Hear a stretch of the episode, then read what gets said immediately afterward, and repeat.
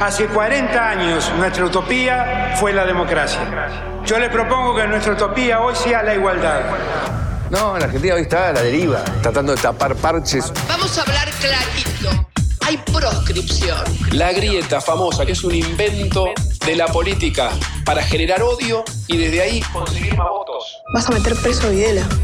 A todos los responsables. Estamos trabajando en armar una estrategia para enfrentar la izquierda a nivel internacional. La izquierda tiene que pelearle y la peleamos todos los días. Si vos le tenés bronca, le tenés que pelear, pelear, que tenés bronca, pero lástima a nadie.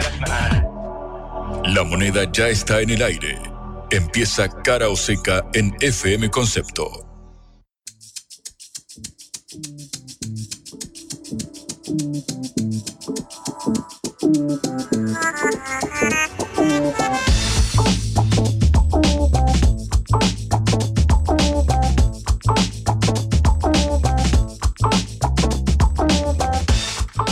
Hola, ¿qué tal? En este último día de la semana, afortunadamente los nubarrones se han ido, la cantidad de agua parece que se está secando y bueno, terminamos una semana intensa como todas las de Argentina. La saluda Patricia Lee en esta nueva edición de Cara o Seca, esta edición y producción de la Agencia Internacional de Noticias Sputnik y me acompaña Juan Leitman. ¿Cómo estás, Juan?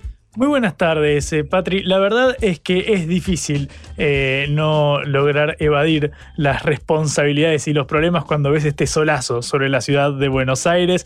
Es eh, la calma que antecede al huracán, probablemente porque no sabemos qué nos depara, pero mientras tanto yo estoy disfrutando esta temperatura. Ya sabéis que tenemos una larga división, una larga grieta que divide a los integrantes de este programa en torno al frío, y el calor, efectivamente. Pero la verdad es que después de una semana cargadísima de materia política y económica. Lo último que quiero es pelear, Patri. Así que estoy en condiciones de arriar todas mis banderas si es por salvar esta compañía. No importa, hay sol, entonces todo lo perdona el sol. bueno, eh, tenemos muchos comentarios para hoy. En primer lugar, tantas noticias eh, tan terribles hemos dado esta semana, tanto subió el dólar que ya empezó a bajar, ya bajó como 40 pesos de un golpe, ¿no? Efectivamente, se ubicaba lo último que vi por debajo de los 730 pesos, ahora te chequeo en un segundo. Bueno, o sea que afortunadamente el dólar que se pegó un susto bárbaro ya empezó a desasustarse y se bajó y terminamos esta semana no tan, tan terrible como parecía en el lunes eh, inicial después de las elecciones de las primarias abiertas simultáneas obligatorias en las cuales se impuso eh, Javier Milei por un 30% de los votos, pegándole un susto a toda la clase política y empresaria argentina. Así que bueno, trataremos de dar buenas noticias eh, al comienzo de este programa, especialmente sobre las posibilidades que tiene la Argentina realmente de salir adelante y de tener una economía que, se, que sirva para todo el país y para toda América Latina con ese norte patri de el qué, si ya lo queremos, el problema es el cómo. Y sobre eso vamos a hablar con eh, uno de los eh, referentes de los tres principales candidatos en eh, campaña de cara a las generales, de Patricia Burrich de Juntos por el Cambio, Javier Milei de La Libertad Avanza y Sergio Massa de Unión por la Patria. Bueno, vamos a meternos en este caso en el espacio de la que hasta ahora considerábamos, hasta la semana pasada, la coalición favorita para ganar Juntos por el Cambio. Bueno, finalmente quien representará a esa alianza es la exministra Patricia Bullrich. Vamos a meternos porque, claro, hay quien dice, están en un embrollo, porque, claro, tienen una, alguien que los corre por derecha, como Javier Milei, con propuestas aún más radicalizadas que las de Burrich, y enfrente, claro, el oficialismo, que uno lo podría ubicar de ser eh, correcto en una centroizquierda en comparación con Juntos por el Cambio. Bueno, en medio de ese sándwich está eh, la alianza, la coalición opositora. Vamos a meternos en los desafíos que tiene de acá al 22 de octubre. Y como siempre saltaremos la frontera para ir a otro proceso electoral del cual ya estuvimos hablando, pero esta vez con uno de sus protagonistas, que es un líder indígena, el líder indígena Jaco Pérez, uno de los candidatos principales en estas elecciones del 20 de agosto en Ecuador. Para cerrar, eh, Patri, breve repaso de cómo viene la materia salarial, claro, porque uno anuncia una devaluación de cerca del 20% el día lunes, después de un batacazo electoral, viene el incertidumbre, salta el dólar blue y demás, ¿y qué pasa con los sueldos? Bueno, vamos a repasarlo en unos eh, minutitos, también el gobierno gobierno adelantó que habrá aumentos en las tarifas de servicios públicos. Vamos a hacer un pequeño comentario sobre todas estas noticias para ya dejar de lado la economía y poder arrancar el fin de tranquilos. Perfecto, empezamos nuestro programa. Cara o seca de Sputnik en concepto FM 95.5.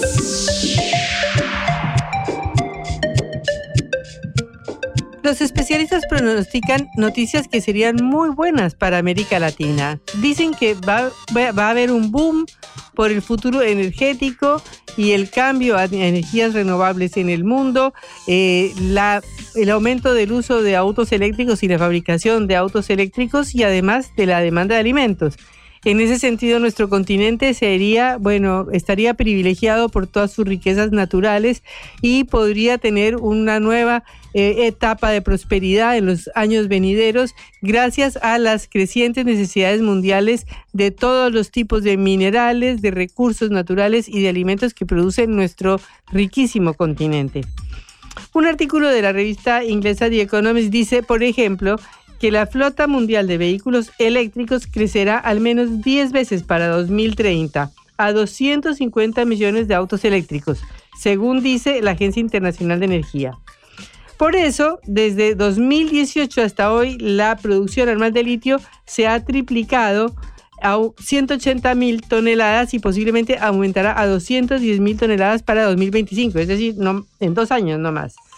De manera que todo esto son buenas noticias para América Latina porque la transición verde a energías renovables, a energías eh, que no sean eh, la consume, el consumo del petróleo y de todos los recursos naturales no renovables, está aumentando la demanda de metales y de minerales que tenemos en gran cantidad, así como de la energía renovable para procesarlos. Ya nuestra región suministra más de un tercio del cobre del mundo que se utiliza en todo el cableado y en todas las turbinas eólicas que empezamos a ver cada vez más en distintos lugares. Por ejemplo, en la Patagonia Argentina, eh, en la provincia de Chubut, hay cada vez más de estos molinos de viento, como sucede también en Uruguay, el país que ya produce la mayor parte de su energía con energías eh, renovables. Lo mismo pasa con la plata. Eh, América Latina produce la mitad de la plata, después de que nos vienen llevando la plata desde las épocas de la colonia y de los españoles en adelante, pero a pesar de eso seguimos siendo, eh, teniendo la mitad de la plata del mundo, lo cual es fundamental, por ejemplo, para hacer paneles solares.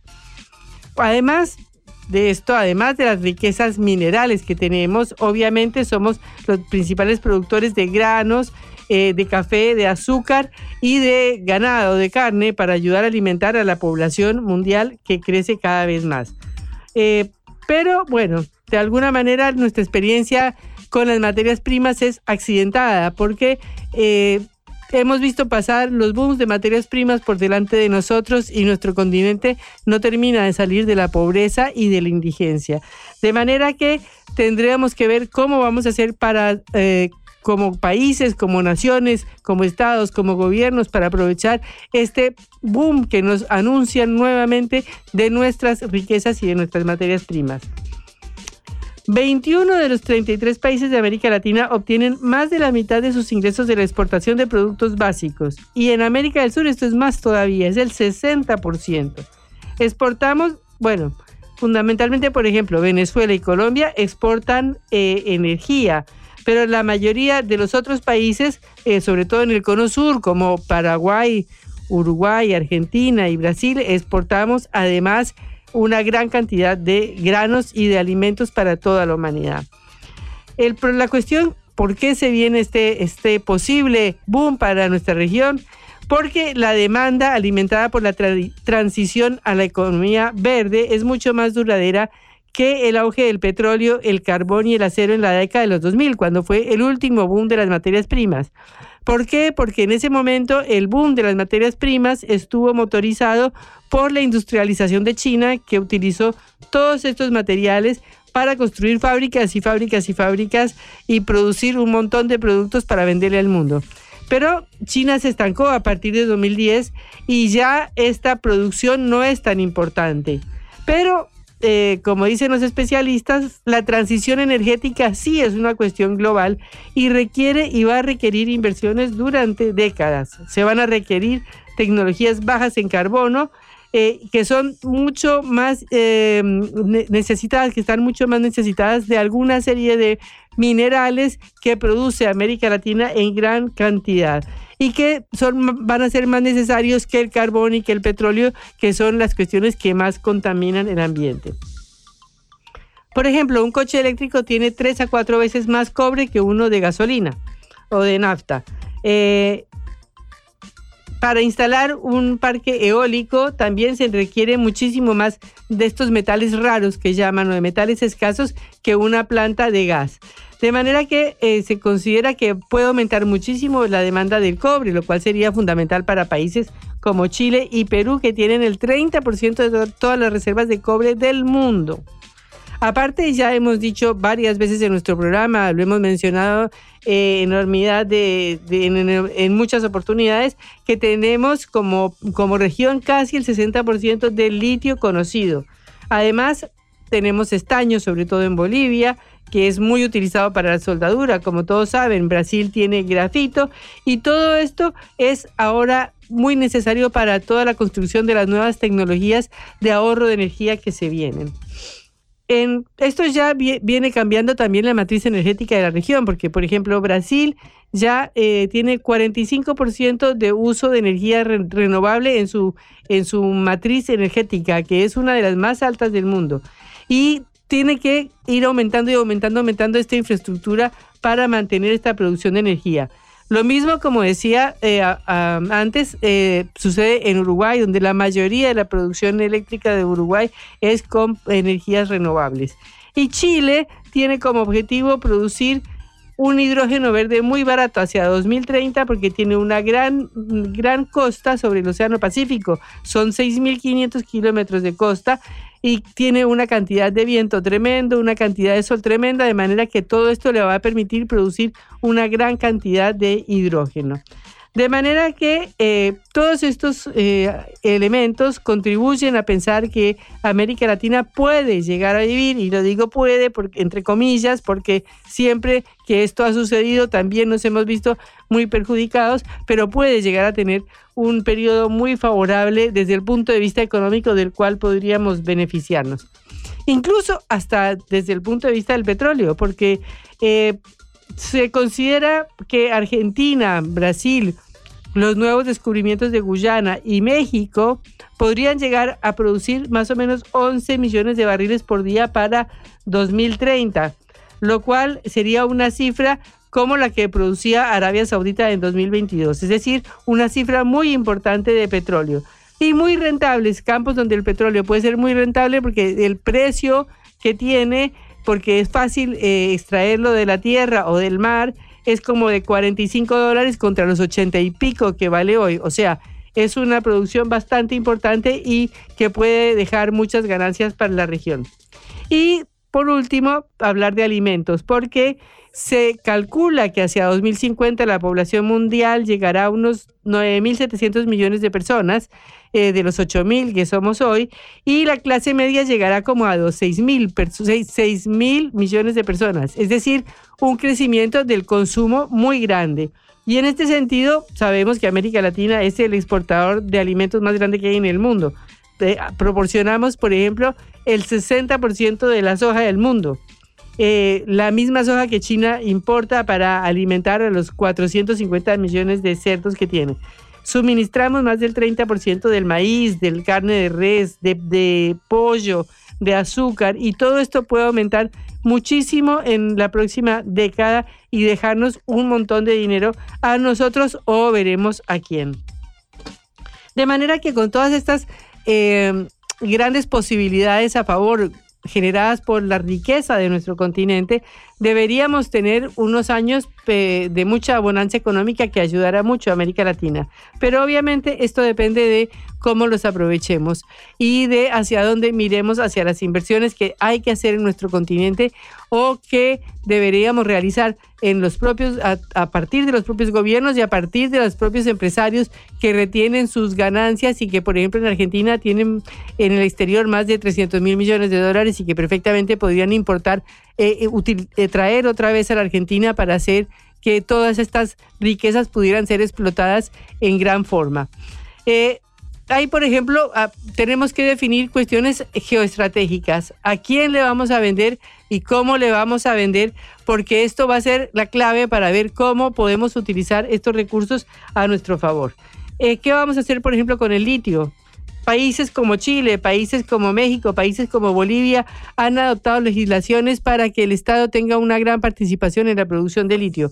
Esto no ha sucedido, por ejemplo, en Argentina, que eh, sigue exportando litio y sigue siendo uno de los grandes exportadores de litio, pero sin embargo el Estado Nacional no maneja ni tiene una política estratégica hacia el control de este recurso definitivo. ¿Qué vamos a hacer con nuestros investigadores? Ah, esta semana, eh, Javier Milei, el candidato que obtuvo más votos en las primarias del domingo pasado, propuso eliminar el CONICET, el Consejo Nacional de Investigaciones Científicas y Técnicas. Y bueno, si eliminamos la ciencia y la cultura y la investigación técnica de nuestros países y si eso no lo fomentan los estados como hace Estados Unidos, como hace Alemania y como hacen todos los países del mundo, ¿qué vamos a hacer con nuestros recursos naturales? ¿A quién se los vamos a regalar para que los explote y no veamos después ni un peso?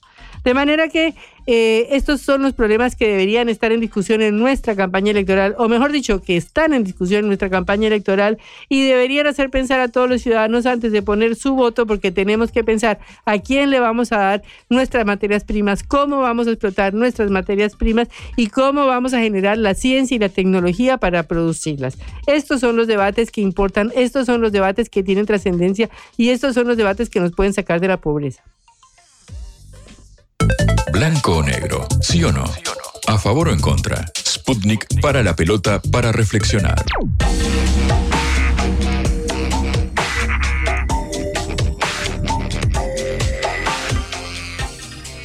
Esta semana eh, las repercusiones del triunfo electoral de Javier Milei se han hecho sentir no solamente en el oficialismo y el gobierno, que por supuesto eh, ha acusado el golpe y ha tenido que tomar una serie de medidas económicas frente a la estampida que tuvo el dólar esta semana, como la devaluación de este lunes de un 22%, eh, pero también se han hecho sentir muchísimo en el campo de la oposición, especialmente de Juntos por el Cambio, la coalición en donde distintos partidos, comenzando por el PRO capitalino de Mauricio Macri, la coalición cívica y la Unión Cívica Radical, pensaban que iban a ser los segundos o los primeros, perdón, los primeros y que iban a ganar estas internas facilísimo y que iban a ganar eh, estas elecciones de octubre facilísimo y resulta que se les ha complicado muchísimo el panorama al no salir en primer lugar, sino en segundo lugar como coalición y al salir en tercer lugar como persona más votada, Patricia Bullrich, la ex ministra de Seguridad de Mauricio Macri,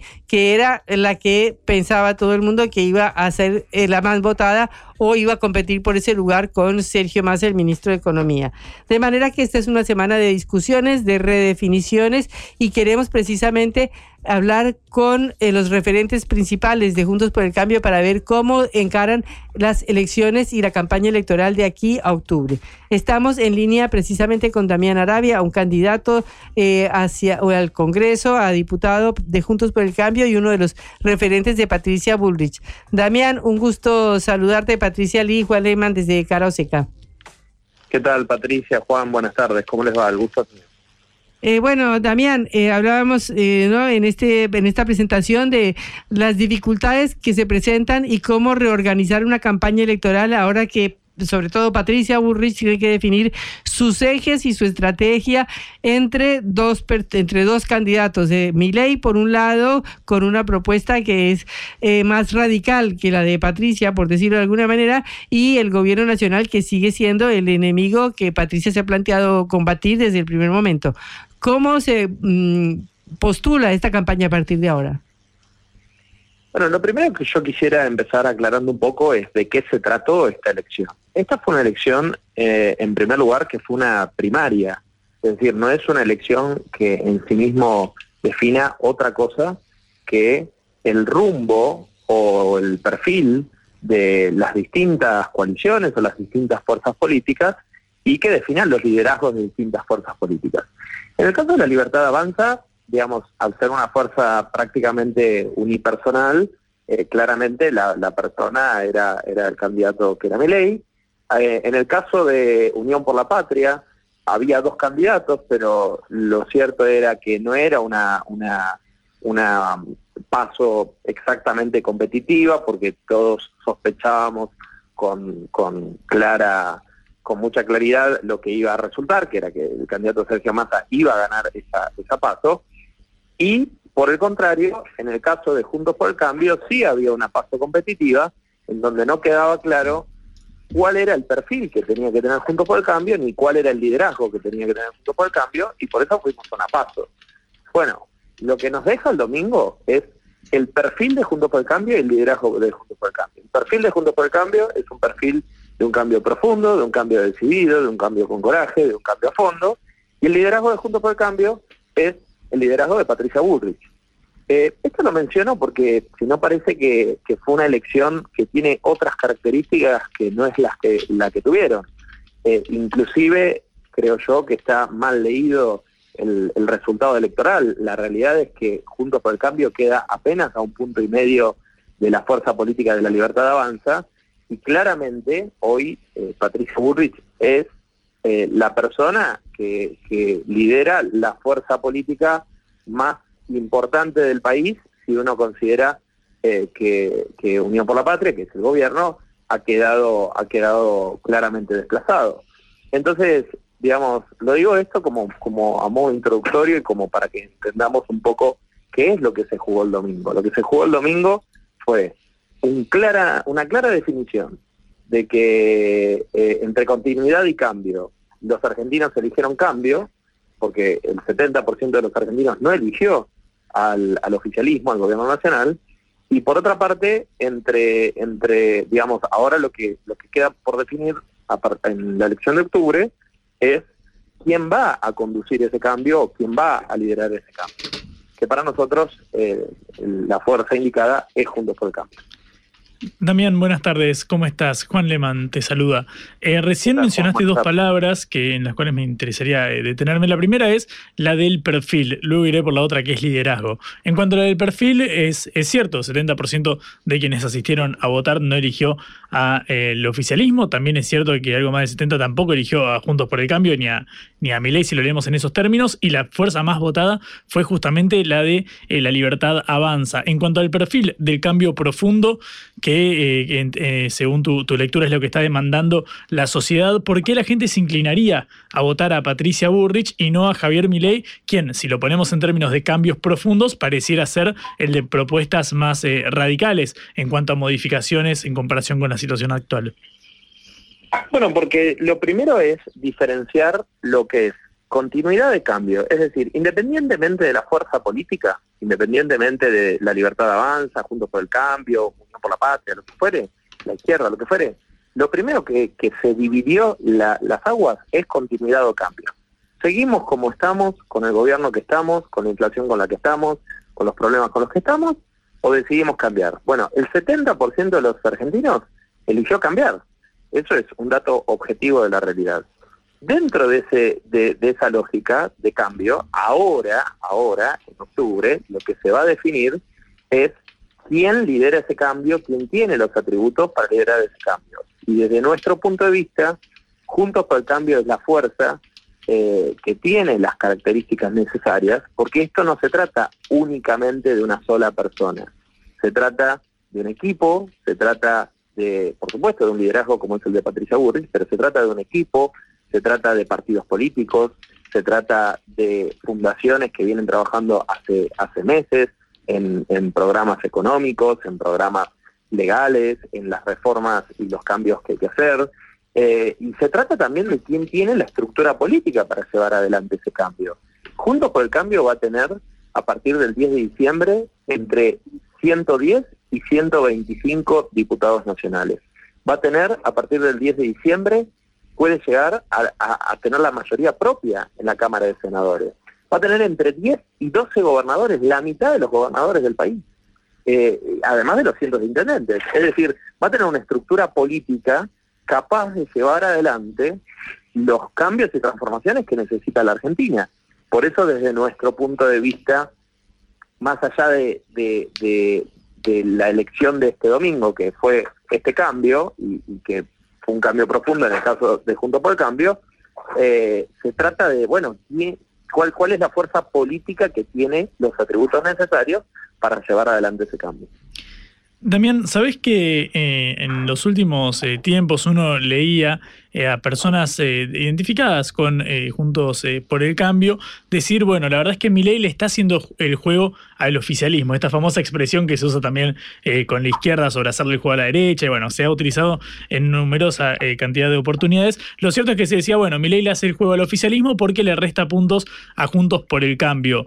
Em, de ser este el escenario, ¿no crees que Patricia Burrich podría hacerle el juego al al, oficialismo al presentar una vía que podría llegar a, complicar las, las chances de Milei, quien más eh, rotundamente exprese este, una expresión radical, digamos, de, en cuanto al gobierno?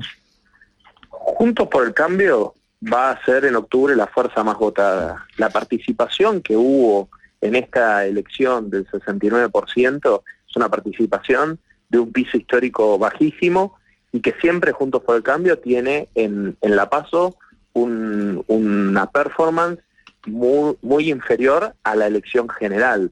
Después, eso habría que estudiarlo alguna vez sociológicamente porque eso es así.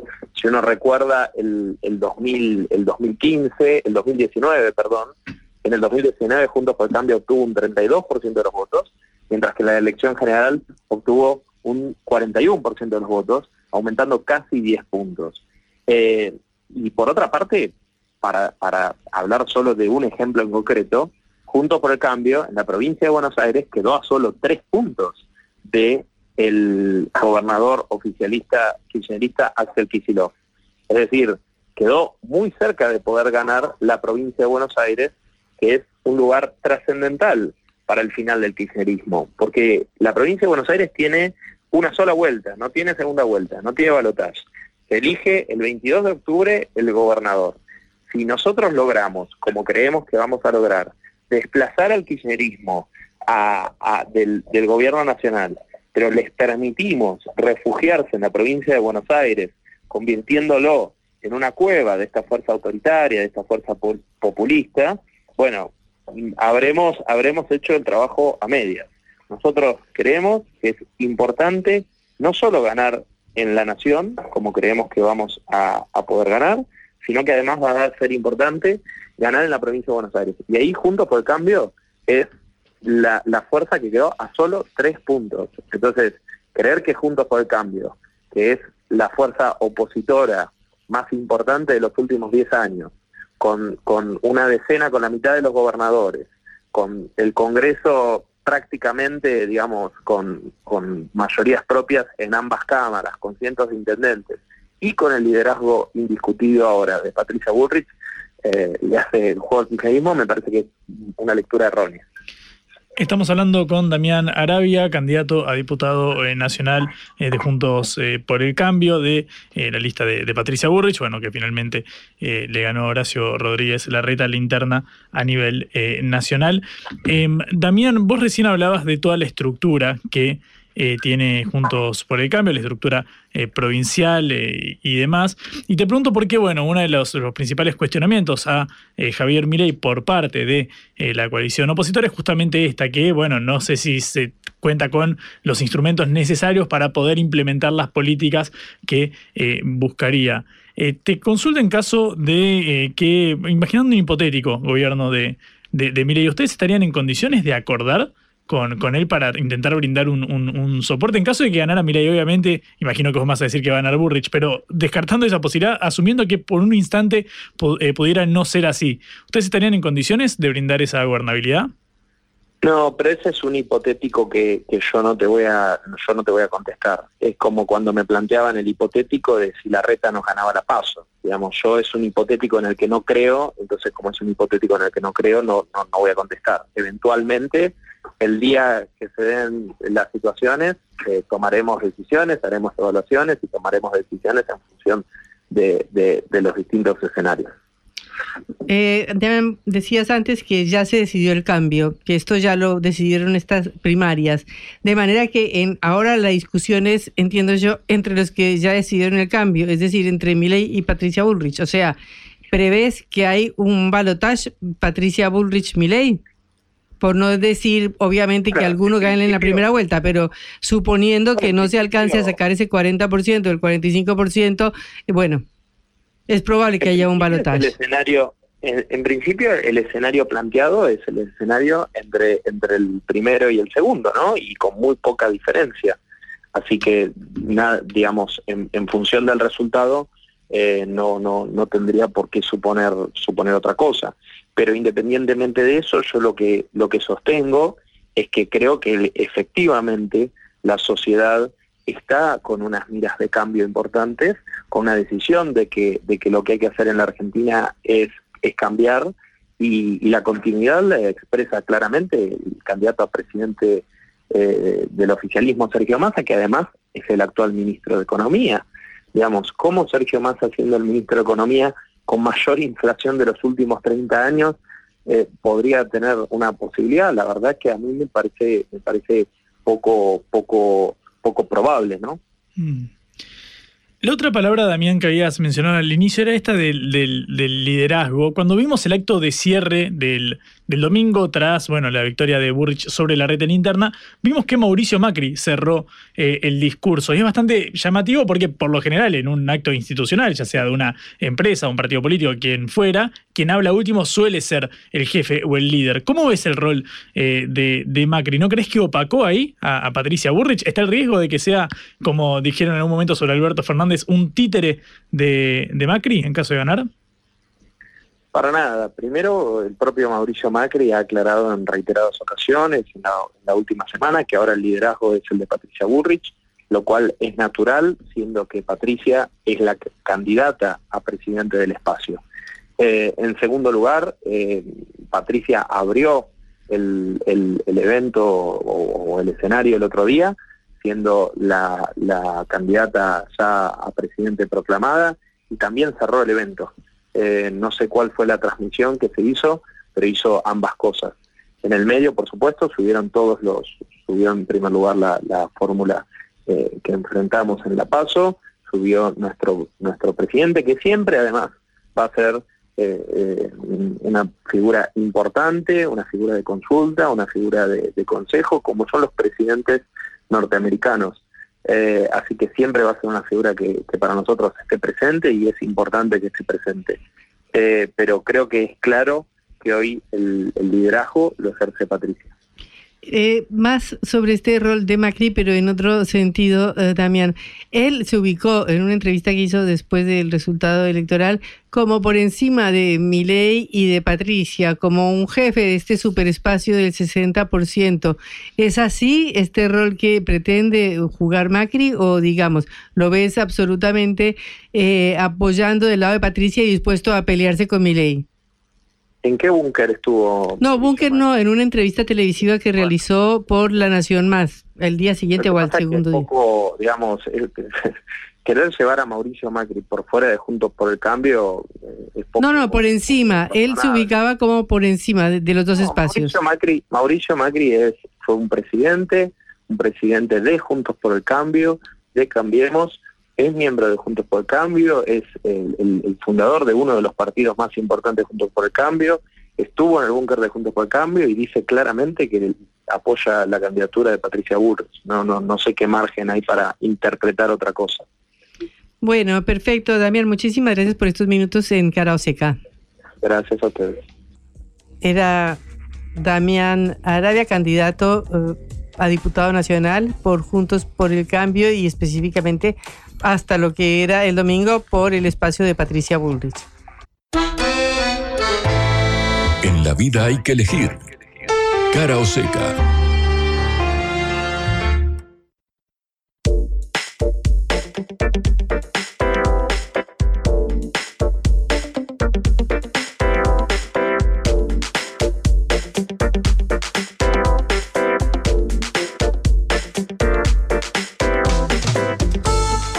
Novedades electorales. Efectivamente, Patri, vamos a centrarnos en la ciudad de Buenos Aires, en la capital del país, porque la eh, jueza electoral María Servini, que no es María Servini de Cuburía, porque se separó y pidió por favor que deje de utilizarse el apellido de Casada y está Gracias muy bien, por Patri. Por supuesto que sí. como corresponde. María eh, Servini entonces eh, solicitó formalmente que la ciudad de Buenos Aires no utilice el voto electrónico para elegir al eh, jefe de gobierno. La magistrada dejó sin efecto el convenio entre el Instituto Electoral de la ciudad de Buenos Aires y la justicia electoral eh, que está a su cargo, a cargo de eh, María Servini. Bueno, justamente esto viene a cuenta de lo que sucedió el domingo pasado cuando unas 251 máquinas eh, que... ¿De cuántas? 200 ¿Un total de no, tengo el número total, luego te, te- te diré, 251 máquinas eh, dejaron de funcionar y por eso se generaron todas las in- interminables eh, filas en las puertas de las escuelas. Bueno, en mi a mí me tocó estar en una que tuvo una demora de algo así como 40, 45 minutos. Qué. Finalmente, bueno, pudimos votar, pero la verdad es que fue un incordio eh, realmente. Bueno, ahora habrá que ver qué eh, sucederá. Recordamos que la propia eh, Servini había tildado de a estos comicios como los más problemáticos y conflictivos en los últimos 30 años de esta ciudad. Eh, los innumerables inconvenientes, eh, eh, técnicos se vieron agravados por la mala preparación del personal a cargo. Esto dijo Servini el domingo pasado, lo conocimos en un comunicado, luego en entrevistas radiales lo ratificó. Lo cierto es que ahora el organismo porteño será el que decide, pero bueno, está este gesto fuerte por parte de eh, la jueza electoral. Eh, eran efectivamente 251 máquinas sobre un total eh, de eh, 10.000 eh, máquinas en total. Eh, es cierto que fueron luego reparadas, se fue solucionando este tema, pero generó demoras. En algunas escuelas se extendió el horario de votación hasta las eh, 19.30, cierra a las 6 de la tarde. Bueno, en algunas escuelas se permitió que se votara hasta las 7 y media. Esta es la novedad con respecto a la elección en la ciudad eh, de Buenos Aires. La verdad es que fue un problema, la verdad. Sí. No, no hay mucho, mucho tema con ir y cortar la boleta, o ni siquiera cortar, agarrás completa y la metés, lo que vos prefieras, pero estar pasando de una mesa a otra Claro, era, medio un raro. poco complicado. Un poco incómodo. Uno se queja de la, de la boleta sábana porque es terrible y la verdad que tendría que haber algún sistema eh, de voto electrónico que no sé cuál será el mejor, quizás el de Brasil o la papeleta única, ¿no? Donde uno marca y mete el papel, entonces no hay posibilidades, no hay que imprimir millones de millones de millones de millones de boletas, pero este sistema realmente Sí, la, la verdad que presentó más problemas que soluciones. Bueno, lo cierto es que ahora habrá que ver si para los comicios porteños, es decir, para jefe de gobierno porteño, legisladores y demás, se utiliza este sistema eh, o, bueno, se opta por la boleta única. Queda en manos del eh, organismo porteño. Lo otro, Patrick Cortito, eh, viste que vos mencionaste recién en la nota con Damián Arabia de Juntos por el Cambio los dichos de Javier Milei sobre el CONICET, que había que cerrar el CONICET, que había que privatizar la ciencia y la tecnología y demás. Bueno, esto motivó eh, y motorizó una manifestación de eh, Sí. investigadores e investigadoras científicos del eh, CONICET que marcharon en repudio de estos dichos. Acá recordamos que, bueno, estaba presente, por ejemplo, me decía un amigo que trabaja ahí, que estaba di- dirigentes como Carlos Heller, el diputado de Unión por la Patria, otros del espectro político oficialista, también en rechazo a la, al planteo de eh, Javier Milei. Estaba convocada para las eh, 4 de la tarde, ahí en eh, Godoy eh, Cruz, en la, calle Godoy Cruz, en el barrio porteño de Palermo, frente a las puertas del CONICET. La ciencia no es cara, cara es la ignorancia. Era el lema que llevaban científicos y científicas.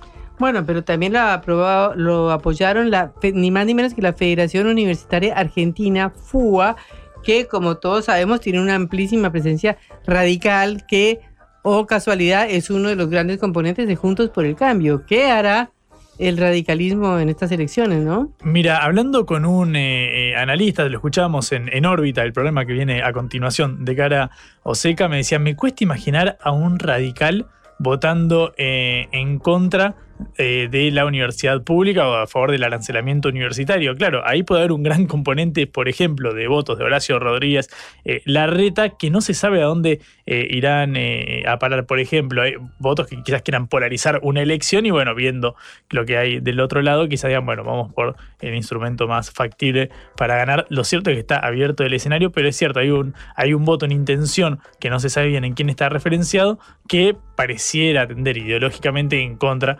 estas manifestaciones. Es cierto, no es una marcha del oficialismo, ni mucho menos, es una, un movimiento en defensa de la eh, ciencia y la tecnología y sobre todo del organismo del Sí, y una de las referentes fundamentales, Sandra Pita, es una persona que ha sido absolutamente opuesta a este gobierno por eso mismo, claro, justamente, de hecho está identificada con eh, Juntos por el Cambio, si no me equivoco. Eh, bueno, lo cierto es que, claro, es transversal este movimiento. Habrá que ver, obviamente, primero quién gana las elecciones y segundo, en caso de ganar alguien que dice que va a cerrar el CONICET, qué resistencia habrá, porque lo cierto es que pareciera ser un organismo de bandera en el país. Patricia Ulrich ya dijo que se opone a esa propuesta sí, por de supuesto, por supuesto. Bueno. Eh, hasta ahora el único que la, que la mantiene es el, el libertario, pese a todas las críticas y de nuevo, esta reivindicación de la ciencia y la tecnología. La vuelta al mundo en la vuelta a casa.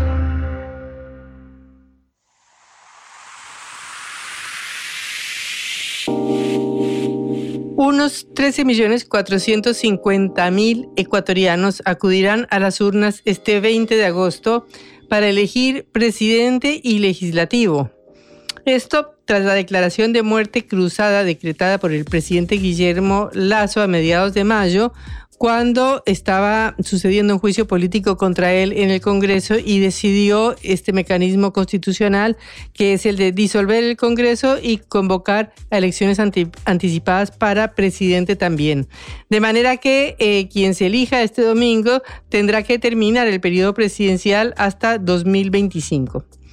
El dirigente indígena Jacu Pérez, eh, con quien hablaremos hoy, estuvo en 2021 a punto de ingresar al balotaje, eh, que perdió contra Guillermo Lazo por una cantidad de, votos muy pequeña y ahora vuelve a presentarse como candidato de la alianza Claro que se puede, eh, una alianza del Partido Socialista, Unidad Popular y Democracia Sí, también apoyado por el movimiento Pachacutic, aunque no formalmente. Pérez, de 54 años, es un abogado especializado en Derecho Ambiental y en Derecho Penal y Criminología. Hace su campaña eh, desplazándose en una bicicleta de bambú, eh, ameniza sus mítines tocando el saxo y se ha convertido en un reconocido dirigente ambiental eh, ecologista que cobró un especial protagonismo en el 2019 cuando fue el levantamiento indígena por la rebaja en el precio de la gasolina contra el gobierno anterior, el gobierno de Lenín Moreno.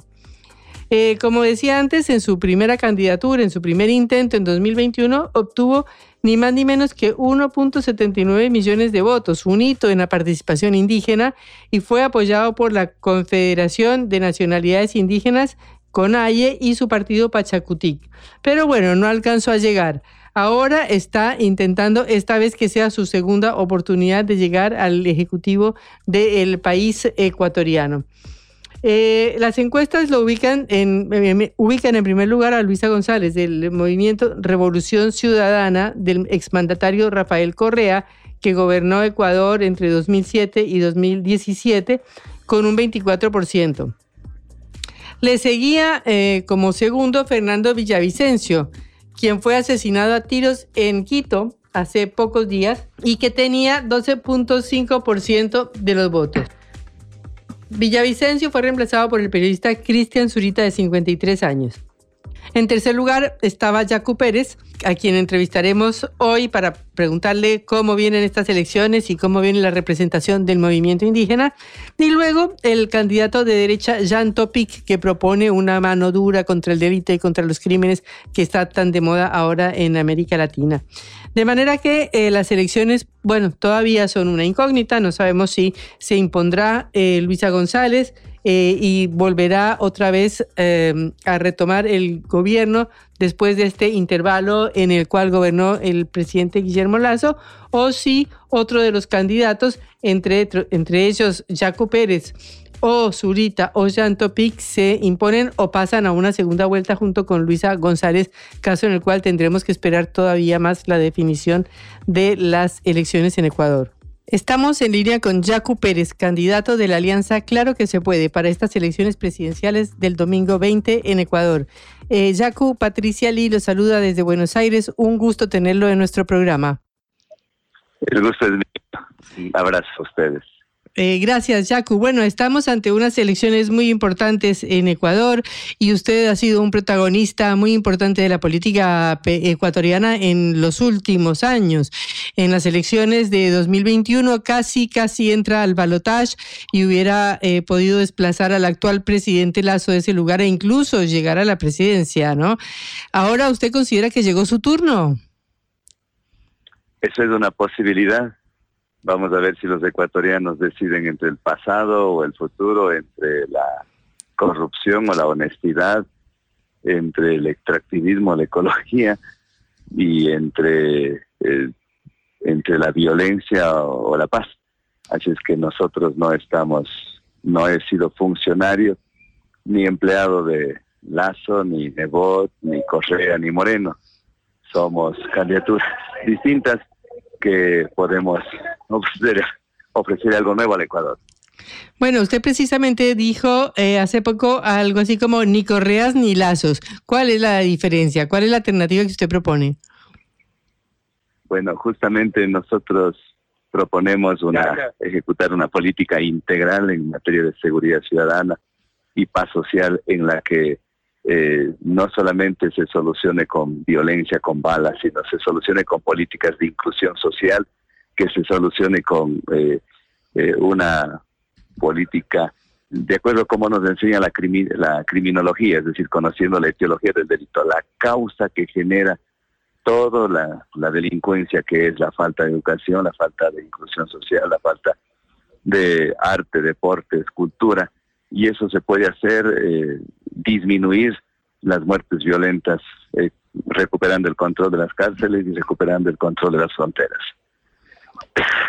Eh, bueno, precisamente este ha sido un tema que ahora está en al tope de las preocupaciones de los ecuatorianos después del asesinato de Fernando Villavicencio y con una tasa de homicidios que es como de 24 cada 100 mil, si no estoy mal, o 25, puede ser que me equivoque un poquito, pero bueno, Ecuador era un país pacífico, yo soy colombiana y antes Colombia era el país violento y Ecuador era un, un oasis de paz. ¿Qué pasó para que Ecuador se convierta en este país violento que es ahora? Sin duda, eh, nunca pensábamos pasar de la paz social que era el Ecuador al país del infierno en realidad estamos en una espiral de violencia en la que eh, vemos con tanta tristeza cómo, cómo se, nos, se nos va de las manos el país se desangra haber convertido en el segundo país más violento de América Latina. Y por eso es imperativo, es, es urgente poder eh, resolver estos temas atacando la vena, la raíz, y eso se va a hacer además con cooperación internacional porque nosotros como Ecuador no somos país ni productor de droga, ni tampoco somos consumidores. Nos hemos convertido de país de paso en un país de distribución. Entonces, por lo tanto, hay que activar la, la, la colaboración y la cooperación internacional con los países de la región y también con los organismos técnicos que, que posibiliten eh, eh er, erradicar el, el tema de la, de la droga sabiendo que es un crimen transnacional. Bueno, pero en esta campaña se han puesto muy de moda eh, posiciones mucho más eh, radicales, ultras de derecha, digamos, como la de Jean Topic. ¿Usted eh, cómo ve el avance de estas posiciones? Porque veo que estos candidatos después del asesinato de Villavicencio están como avanzando. Sin duda, pero ellos tienen una política de mano dura, de endurecimiento de penas, de pena de muerte, de cadena perpetua y eso no va con nuestra política. Eh, ellos piensan solucionar la violencia con más violencia, con más armas. En cambio, nuestra propuesta es eh, con una mano firme, bueno, con una mano eh, firme bajo el marco constitucional, pero con la otra mano extendida, es decir, con educación, trabajo, empleo y eso eso así salió de 1990 cuando Uruguay estaba eh, una violencia muy fuerte, igual en los 94 Ruanda, igual los 80 y 90 eh, Medellín. La Comuna 13 tiene experiencia de que profesionalizando a la policía, dándoles educación, trabajo a los niños y a los jóvenes, es factible salir de la espiral de violencia. Yacu, usted se presentó en 2019 por el Pachacutic, por el movimiento Pachacutic y con el apoyo de la CONAIE, la Confederación Nacional de Organizaciones Indígenas. Ahora no lo hace, lo hace por otra coalición distinta de partidos. ¿Usted ha dejado de representar el movimiento indígena o lo sigue representando? Pachacuti está apoyándonos, ellos resolvieron sus bases a apoyarnos. Desde rato estoy con el apoyo de cinco movimientos políticos. Somos Agua, Democracia Sí, Unidad Popular, Especialista y Pachacuti. Es decir, eh, eh, que el líder de la CONAIE no nos apoye es distinto a que las bases mayoritariamente están apoyando nuestras candidaturas. Ah, y eh, desde ese punto de vista también le quiero preguntar, ¿cuáles son los principales puntos de su programa, en especial en referencia al movimiento indígena?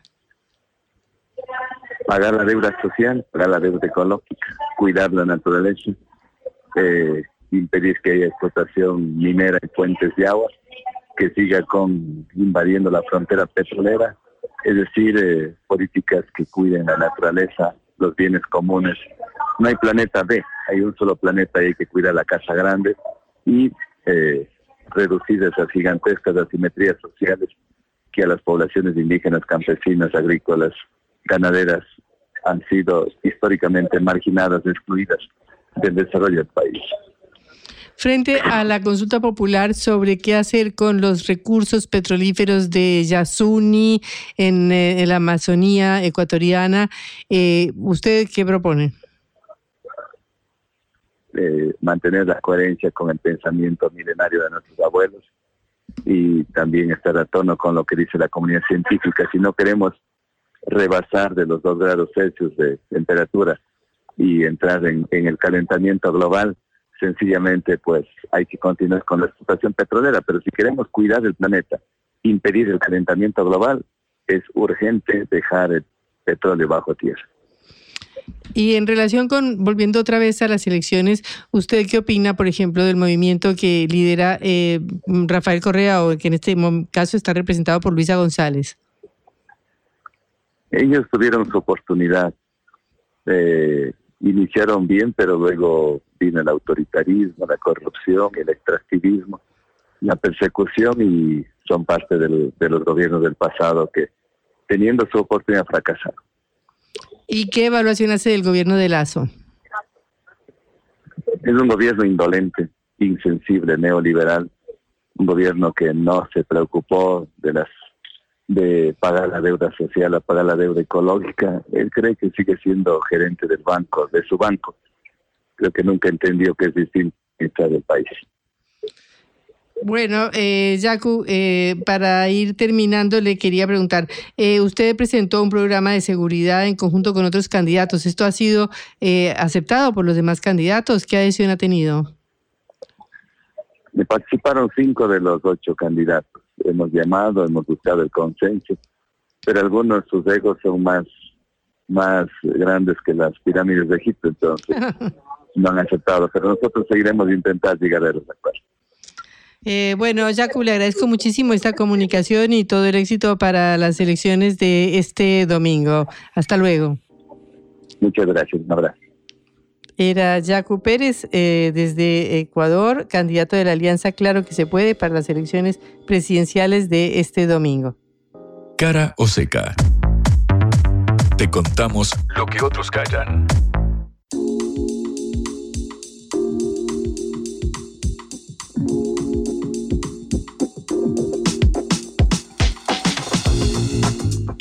Bueno, Juan, ahora hablemos de lo que le importa a la gente, salarios. Ah, pensé que ibas a decir que juega Boca hoy a las 9 de la noche, pero no. Ok, vamos a hablar de, lo, de lo segundo más importante entonces, Patri. Claro, venimos hablando de las medidas económicas anunciadas el lunes y del efecto que sentimos viendo, eh, que seguimos viendo día a día. Recordamos la evaluación de cerca del 20% eh, en el tipo de cambio oficial. Claramente disparó los precios, no solamente del dólar blue, sino de la verdulería, de en la carne, el pan, productos y alimentos frescos, sobre todo. Eso lo sentimos de lleno en el bolsillo. Y obviamente hay eh, remarcaciones también en todo el rubro de alimentos En y en el resto, el resto de Todo, productos todo, también. Efectivamente. El tema ahora es, claro, ver cómo hacemos para que los salarios no pierdan por goleada. Es eh, la gran pregunta. Bueno, lo cierto es que eh, la Asociación Bancaria, es decir, el gremio de los trabajadores eh, bancarios, al igual que el de camioneros, al igual que la eh, CTA, la Central de Trabajadores Argentinos,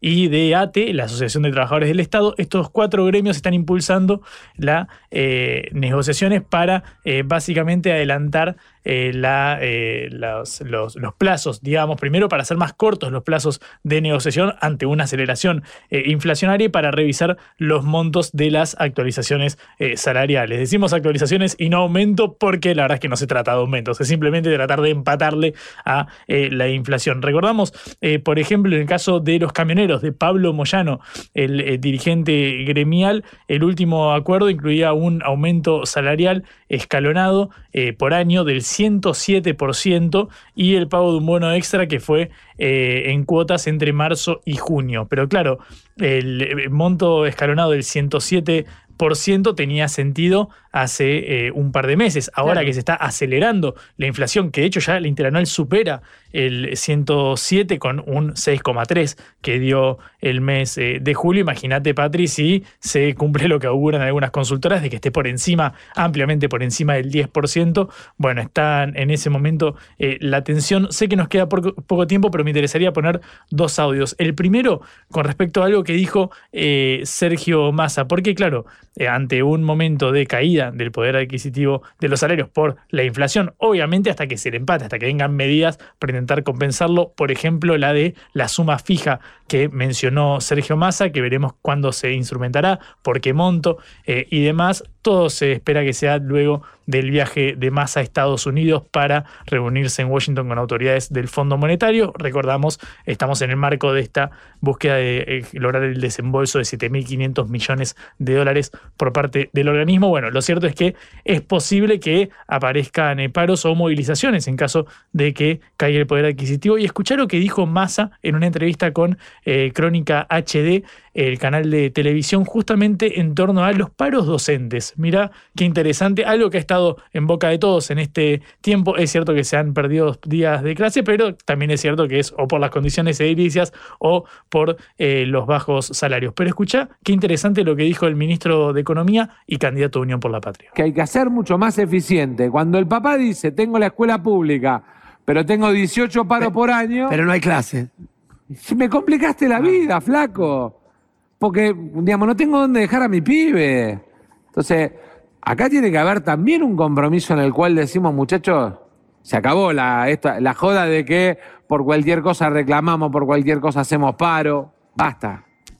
Se acabó la joda, dijo Wow. Massa. Hay una frase que yo no, uno, uno no, no No imaginaría que lo dijera, claro, alguien del oficialismo y de un Unión por la Patria. Se termina la joda. Bueno, también es cierto que hay que salir a pescar a otros baldes, ¿no? Si uno quiere. Pero está pescando en el balde equivocado, porque ese otro balde eh, tiene tiburones muy grandes. Y Patri, si yo trabajara de consultor, quizás no estaría aquí frente al micrófono. Así que no sé, supongo que más estará mucho mejor asesorado que yo. Hay que ver, claro, porque esto puede, puede chocar esto, esta frase. Bueno, también alguien que habló es la secretaria de Energía, Flavia Rollón, del riñón de Sergio Massa, por supuesto, que claro, no es solamente la actualización salarial, hay actualizaciones, pero de otro tipo. Eh, sí, ahora eh, se va a ver, se está, lo vamos a estudiar la semana que viene, cómo la devaluación afecta el costo de generación de la energía eléctrica y va a haber una actualización.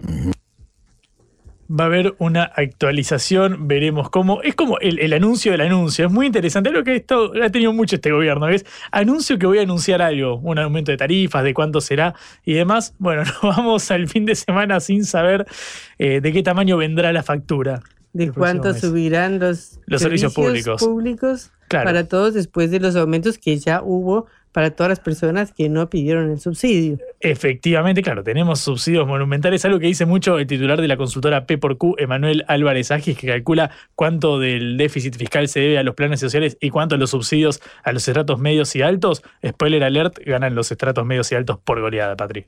Bueno, pero igual, de cualquier manera, cuando ya hay cada vez más precios que aumentan, todos los servicios y todos los aumentos que puedan venir van a afectar el bolsillo de todos los trabajadores. Y ahí volvemos a la pregunta inicial, bueno, de cuánto será la suma fija y en cuánto reabrirán las paritarias, que la verdad quedaron viejísimas. Bueno, eh, no, no queríamos irnos con esta mala noticia para terminar el fin de semana, pero esperemos que empecemos la semana con alguna buena noticia para los eh, eh, salarios tan golpeados de todos los trabajadores argentinos. Así que esperaremos la semana que viene dar alguna buena noticia. Por ahora nos despedimos deseándoles un buen fin de semana con buen clima.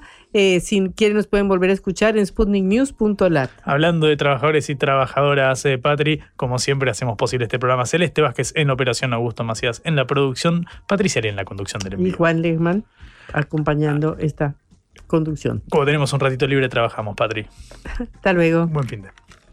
Vamos a hablar clarito. La guerra contra las drogas ha fracasado. Se ha producido un genocidio en mi continente.